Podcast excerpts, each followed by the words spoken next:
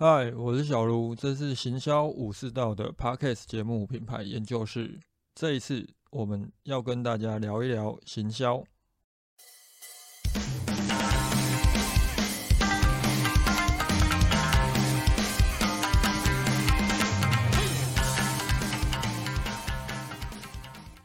最近虾皮店到店又上了新闻哦，而且媒体的下标还蛮直接的，就是虾皮店到店跌落神坛。呃，这个时候我们可以去思考，为什么虾皮店到店会被觉得是架在神坛上？其实最主要的原因，呃，并不是在于他们的呃服务有特别的快，又或者他们的呃物流特别强，而是他们在一开始的时候快速展店，让大家觉得。哎，就是感受到了资本的力量，所以我觉得可以趁这一个新闻的出现，我们来聊一聊，可能企业在快速扩张当中可能会落入哪一些盲点啊？其实虾皮电脑店从推出以来，我一直都有在我的订阅的每日观察当中去讨论这一些事情啊。所以一开始大家最常讨论的，当然就是。为什么虾皮要斥资开这么多的店到店门市？很多人都觉得说，哎，就是开实体店啊，在整个线下都开始低迷的时候，为什么电商要自己跳出来做实体店？这个时候，我们不妨可以思考一件事情，特别是很多的人在担心虾皮开店到店到底会不会赔钱这件事情。基本上来说，虾皮过去有它非常的仰赖所谓的超商的物流，因为这是消费，呃。最主要的一个选择，也是最方便的。那当虾皮自己有取货门市的时候，也同时利用自家的物流来做店到店，它其实存在着一个优势，就是说大家想象一下，第一，它过去可能必须要呃有补贴，那再来就是说它一定要支付给这一些超商的物流一些费用嘛。那如果它以自家的物流跟自家的门市来进行呃配送的时候，它等同于可以将过去呃这一些变动成本呃可能多数转换为它既有的一个固定的成本。而当整个订单数一多的时候，其实整个成本它是会逐渐稀释的，它的边际成本会慢慢的降低。啊，这只是其中一个部分。我觉得需不需要担心虾皮店到店会赔钱？它是一个很有趣的问题哦，呃，我个人是觉得不需要格外担心的原因，是因为，呃，如果有到过虾皮店到店的，又或者本身就是虾皮卖家，应该都知道，虾皮现在已经开始在思考，哎，整呃整个店到店门市到底能不能自己营运？就是基本上虾皮店到店哦，你看得到的所有的地方，几乎都能够卖广告，就是从它的呃骑楼的那个柱子。到呃正面的那个玻璃上面的橱窗，到你走进去之后，从墙面到柱面到甚至天花板，它通通都可以对卖家贩售广告。这更不要讲，它还有货架。那，货架能不能上架商品？这个时候要上架什么商？是不是可以由卖家来选择？哎，我想要在店到店的门市里面上架我的商品。这个时候，这个广告它并不是说好，我们今天在电商平台买广告，我只要买了，我就是直接在首页曝光，又甚至于所有来搜寻商品的消费者都会看到我的产品。实体店的广告它不是全通路上架哦，你可能诶，你付了一笔钱，它只会在呃几个门市里面上架，又或者我们换个角度来想，呃闹区市中心的门市，又或者取货量比较大的门市。它跟一般乡间的店到店门市，假设未来它开到乡间的话，价格它会是一样的吗？更包含了虾皮作为一个电商平台，它在实体店的经营上、广告贩售上，它还有什么样的优势？它最大的优势就在于它能不能透过数据来做到广告，甚至于是未来这些货架上面商品的精准上架。所以，当未来如果每一间虾皮店到店，它其实本身就可以透过广告来 cover 它的整个房租的时候，甚至是人事的时候，它不用担心赔钱。那这个时候，只要呃，他选择配送到那边的人越多，它等同于是省下这些过去要支付给其他呃业者的这一些物流的成本，所以这个生意基本上从一开始来讲，呃，其实很多人就讨论过了，它并不是一门不好的生意。但是我们换个角度来想，其实虾皮电到店从刚推出的时候，诶，大家觉得哇，就是怎么开店开的这么快，就是整个呃下重本的感觉，到最后慢慢的去浮现出一些整个在服务上面的问题。呃，一开始就是说好，从最一开始，整个如果有去寄送的，不管你是呃要寄货还是你要收货，你会发现到门市被瘫痪。啊，再来就是说。慢慢的从门市被瘫痪到今天的物流被瘫痪，这个东西我们就可以去思考一件事情，就是虾皮本身在快速扩张过过程当中，是不是存在着一些隐忧以及没有解决的问题？其实虾皮大大量扩张的一个状况，从他们一开始进入台湾的时候，开始利用免运啊，去呃大量的吸纳一堆消费者去虾皮买东西，接着。先瘫痪了 Seven Eleven 的物流，接着又瘫痪了全家的物流，这些也都有上新闻。那也因为上了新闻之后，让虾皮变得更红了。啊，这个快速扩张的过程，其实，呃，我们可以发现到，当消费者量一大的时候，如果连 Seven 跟呃全家它都没有办法负荷了，更不要讲虾皮电到店。其实一开始的时候。它的门市数量并没有这么多，但是他们却很积极的想要去呃 push 这一个他们自家的一个物流跟配送服务，所以就遇到了，哎，当门市数量太少，所以寄货跟取货通通卡在同一个时间，因为虾皮电到店它不像 Seven，不像其他的便利超商，都是二十四小时营业，它是有一个。营业时间的，那它的营业刚开始的时间，其实大家都在上班，可能最多就是中午的时候去取货。通常大家都会挤在什么时候？都会挤在下班的那一个时间点。所以全部的人都涌过去的时候，听过最多的、最长的一个案例，可能你要花半个小时到一个小时，你才能取到货。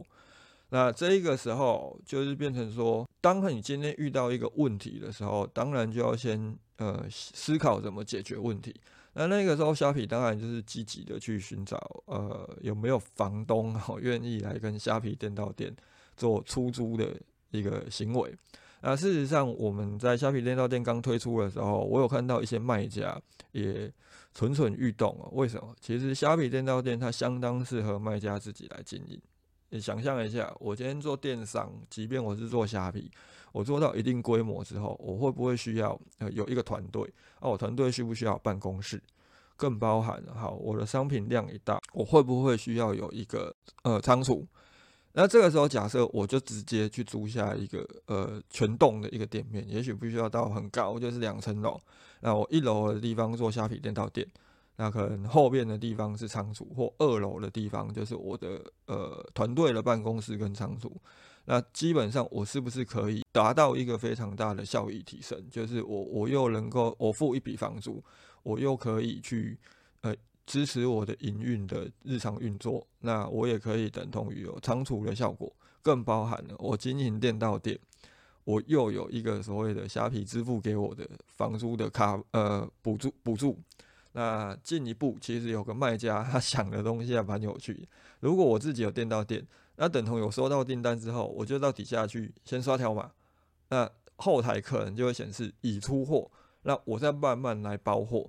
那整个服务是不是就会让消费者觉得哇，你的服务好快速？那当然最后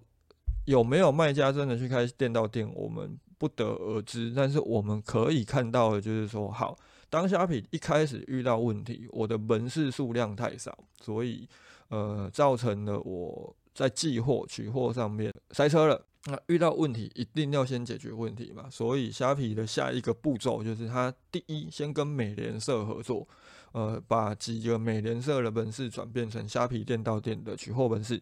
啊，美联社之后下一步，他们又跟亚太电信合作，甚至于他们现在也已经跟 OK 便利商店达达成了一个跨店配送的服务。也就是说，你今天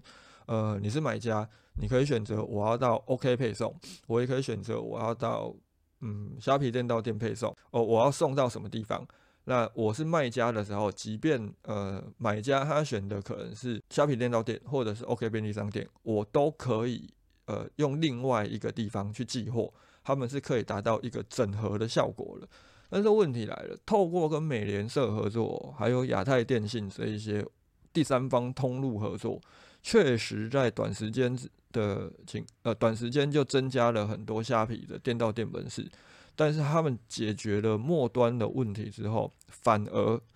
更加的凸显了中间的问题。因为哦，就是说过去可能在初期的时候，虾皮只有在桃园跟呃双北有一些少数的门市。那这个时候我们就在思考，诶，它是不是先开放一些呃县市，你甚至于它的门市数量也不多，要去慢慢的去优化它的整个呃物流物流配送的体制。但是当后来慢慢的，诶，很快速的，就是其实不到三个月的时间，呃，从北部就开始往中部拓展。那但是当可服务的县市数量增加之后，其实它是提升了整个服务的流程复杂性的。就是说，你你从前端收到货之后，你要去呃拣货，你要去分流，它就已经会变得相当的复杂。短期间之内，如果有大量拓点，就会变成你在中段呃物流仓这个地方，它可能就运转不过来，甚至更包含了虾皮其实一直都有在导入行销的预算去进行成长策略。好，那现在我们就看到了另外一个状况。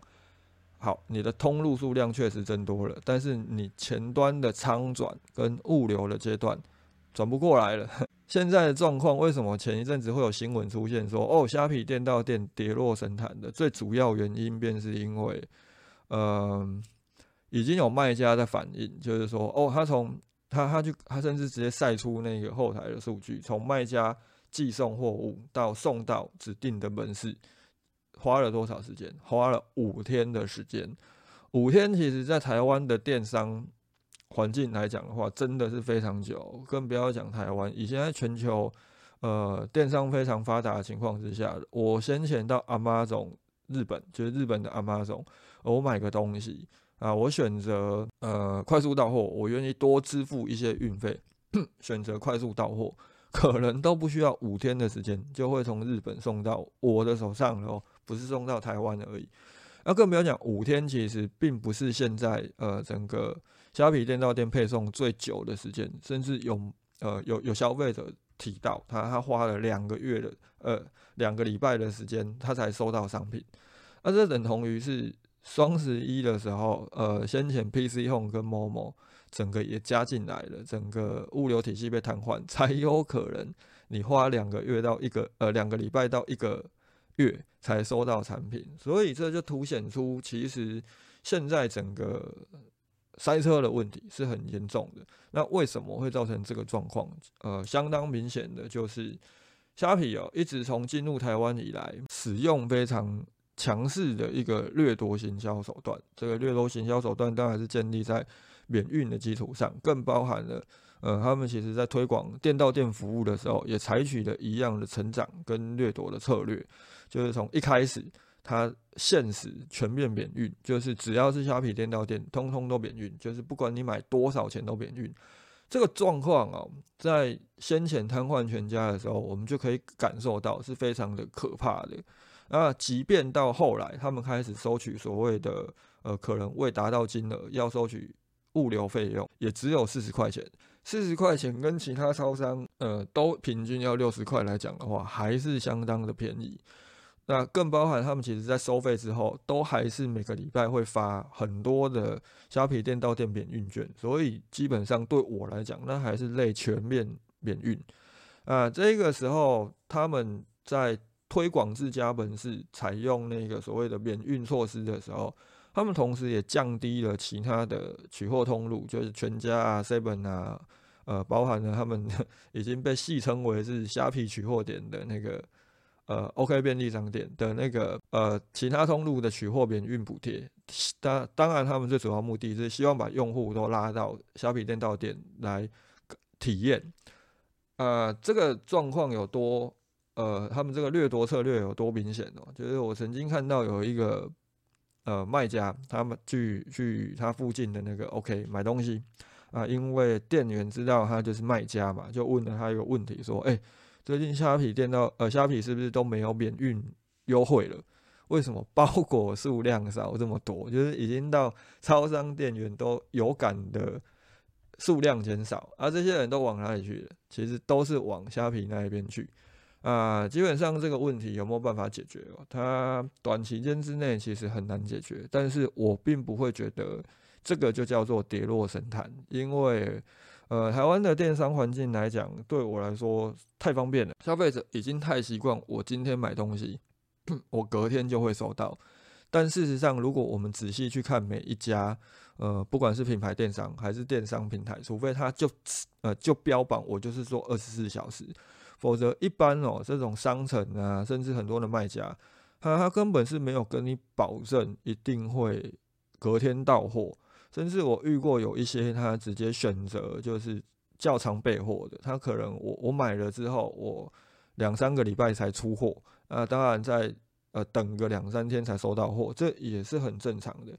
那当消费者他很习惯的认知，特别是诶我在虾皮买，又或者过去很多的卖家为了要做好服务，他们都会收到订单立即出货，让消费者养成习惯之后，大家当然会觉得说，哦，啊你虾皮店到店自己做物流，你还让消费者五天才收到货，你就是跌落神坛，那是不是代表这个服务它就会陨落了？其实未必。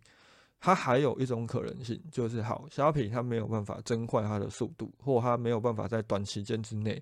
呃，解决塞车的这个问题。那它干脆就是采取两段措施：你未来要快的，那你可能就是选择其他超商的通路，我们一样就是跑跑过去大家熟悉的这个，可能最呃最多两天你就可以收到货的 Seven 啊全家。但是如果你愿意多等一些时间，你就选择虾皮店到店。那透过这样的分流的时候，其实虾皮还是能够产生，呃，虾皮电到店对虾皮本身来讲还是具有相当大的优势，就很像我们前面提到的嘛，它有很多的广告费可以收，甚至啊更进一步，它可能还会有一个状况，就是说未来哦，其实虾皮经营线下它有一个很大的优势，就我们前面提到，它有数据富人的一个优势，所以到底哪一家门市适合上架什么商品？那上架了商品之后，哎，就是买家还有货卖家去寄货，他们会顺便带走。虾皮本身掌握了最大的一个数据，因为他很清楚，呃，哪一个区域的消费者都买了哪些东西，而又送到了哪一个地方的超商，他们是全台湾掌握很多这个数据的一个电商平台，它会等同于这些数据赋能到它的这个。呃，实体门市这些虾皮店到店的商品上架的时候，它可以比谁都还还要精准，它能够达到一个呃阿里巴巴在做天猫小店的一个状况。那真正我们必须要担心的，其实反而不是会是这个物流的部分，呃，物流无法负担哦，它更进一步体现的可能会有什么，就是。在这种塞车的情况之下，还有快速扩张的过程当中，我反而觉得接下来有两个状况，呃，反而会呃可能会是一个隐忧，而且是诶大家可以观察 并且拭目以待的。第一个就是人员的一个服务的问题会越来越严重。这个状况在虾皮电到店刚推出的时候，其实就有发生过了，就是这样。我前面有提到嘛。因为他们都是，他他们开业开业时间好像是上午九点还是十点到晚上九点十点，就是十二个小时啊。大家白天一定不会去收货，也不会去寄货，那可能就是中午的时间一个小时休息时间会有一个波段啊。接下来又空下来，那 接着就是晚上的时候，晚上下班之后，可能八点到九点。呃，七点到九点这个时候会是一个大的波段，而且人都往这个时间点涌过去。他又不像其他的超商，没有人要来取货的时候，我了不起就是做做我原来超商的生意啊，没办法。所以他遇到几个状况，就是好 晚上七点到九点刚好又是大家吃饭的时间，所以就很多的卖家要去寄货，然后就遇到门口贴了一张纸条，就写说用餐中，请勿打扰。那 这个时候，如果你是卖家，你会不会被送？你一定会被送的。我去超商寄货，我都不会遇到这个状况，更不要讲还有买家，所以很多的人就被卡在外边。那这还只是其中的一个问题点，更包含了好，就是因为他们有下班时间，所以就很像很多卖家，他就卡在最后要去寄货。好，我假设九点停止营业，可能八点五十分铁门就拉下来了，而且不管你在外面怎么敲门，都没有人理你。那这些东西它都会造成哦，不管是我要寄货的卖家，还是我要取货的买家，都会觉得服务体验非常差。特别是虾皮店到店的对标是超商这一些，呃。服务非常好的这个万能的店员，而这个状况基本上可能在未来快速拓点之后，它很难去解决。原因是因为虾皮它其实对于所谓的店到店都有呃教育训练，但是这个教育训练在短期快速拓点的情况之下，其实真的只能做到呃硬体方面以及流程方面的训练。就是说，哎，我们的硬体怎么去使用啊？我们怎么去呃货收到了，我们怎么去呃分配，让让人家来取货的时候，你可以更快去拿到这个商品，又或者让消费者自己去找商品的时候，可以更快找到，以及我们的呃机器怎么去操作。但是问题来了，寄送货的过寄收货的过程当中哦，硬体跟流程只是一个环节，更大的问题在于说，呃。消费者跟员工之间的交互，这个服务面的问题上，所以如果说这个快速的拓点，它没有办法及时的在员工的教育训练上面补足，它可能未来在服务这一块，它会产生越来越多的问题，而这一些服务体验的伤害哦，它都会造成不管是买家不愿意再选择虾皮店到店。又或者是卖家他不愿意去那边寄货了，就没送了。我我直接关掉虾皮电到店。先前在那一个收送货要花太多时间之后，呃，很多的卖家其实就收到消费者的抱怨：我取个货进然要三个三十分钟，叭叭叭叭叭，因为消费者没有地方发泄嘛，就传到虾皮的客服，也没有人回应他，或者能收到罐头回复，他就直接只 只好找买家来出气。最后有些买家。受不了了，他干脆直接关掉，呃，虾皮电脑店。那未来假设好，呃，这个在中间物流的部分塞车，可能哦，我已经寄出去了，结果五天的时间，三天的三天到五天，我都卡在仓库，没有办法运转，啊，会不会买家收不到货，他焦虑了，他又直接找找找卖家抱怨，到最后卖家受不了，就还是把虾皮电脑店关掉。如果这个状况持续的发生，越来越多的卖家不愿意，呃，勾选虾皮店到店提供给消费者，又或者买家他不愿意再花太多的时间成本去取货，他宁愿去付这个六十块，大家都不呃不使用虾皮店到店的，这其实才是这个呃服务陨落的状况。那当然物流无法负担，还有另外一个可能性，就是整个物流仓的运作，呃，它是存在很大的流程问题的，所以会不会接下来会有？商品遗失的状况，而这个商品遗失的状况会多严重，它也会影响到这个服务，最终会不会被消费者给舍弃掉？那透过这个案例，我们就可以发现到一个问题了：当企业在快速扩张的过程当中哦，可能会存在什么状况？我们遇到问题了，好，那我们先针对问题来解决。但是在这个问题的前端，会不会可能还存在着很多的环节跟阶段？那你解决了这个末端问题的时候，有没有可能反而激化了前端的问题点？就是原先前端就有一些小问题啊，你没有整个顺下来去解决，你先解决了末端的问题，就很像好一开始虾皮店到店遇到了就是门市的数量不足，所以造成大家大塞车，客人可能很多人为了免运，他甚至是跨区域寄送到他平常根本不会去的这一些呃虾皮店到店。所以大量的其他区域的这一些呃货物都送到这个地方去的时候，一定是会造成塞车。那解决方案就是他们好，我就增加我的门市数量，但是它大量的提高复杂度之后，反而去激化了前端物流的问题。那这个时候，这个扩速快张可能会造成的盲点跟迷失，我们怎么去延伸出来？刘论有一本书哦，叫做《商业洞察力》，就是论迷咨询中国论迷咨询的创办人刘论写的《商业洞察力》，其实蛮值得大家去看的。它里面就有一个部分是在谈商业的一个模型图，那这个商业模型图当中就会有一个呃所谓的增强回路，其实这个增强回路指的就是说，哎，我可以提供什么样的服务，而这个服务又怎么去提高我的整体的营收跟整个成长的状况？这个增强回路其实就是大家普遍都在听的飞轮。那也是现在很流行在谈的快速扩张过程当中很重要的一个成长飞轮。啊，刘论在书中有以他自己论米咨询的提供的服务，也就是他自己个人品牌提供的一些知识产品跟咨询服务做了一个架构图。就是第一，他可能可以先累积他的声誉，那透过他的公众号啊、微博、抖音的经营，累积他的声誉之后，这个声誉就会。增加他的学识，因为很多人会来找他进行商业咨询，呃呃，甚至有一些呃企业咨询的一个服务，所以能够增加他在专业方面的学识，而这个学士的累积又可以增加他的作品，不管是他线下的培训课程，还是他写书，还是他各种呃线上的作品、线下的作品的累积，而这个作品的增加又可以再增加他的声誉，从声誉到学士到作品。这三项的一个不断的循环，就是所谓它的成长增强回路，也就是所谓的飞轮。但是在这个过程当中，会有一个地方，它可能会阻碍这个飞轮的运转，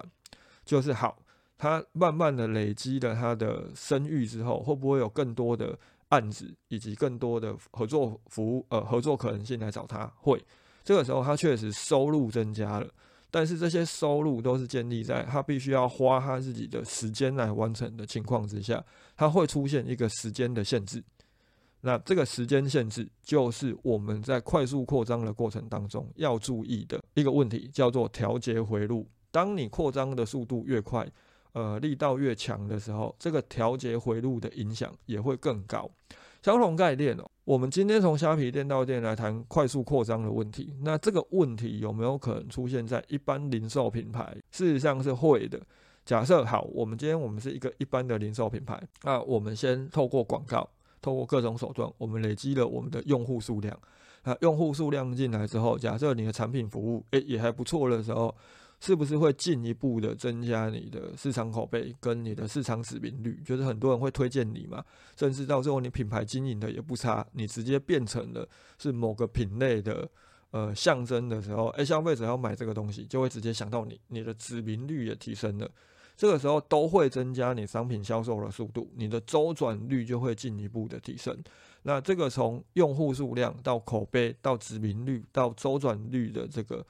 呃，四项循转循循环起来的一个状况，就叫做你的增强回路。这个增强回路是建立在营收增加的一个情况之下。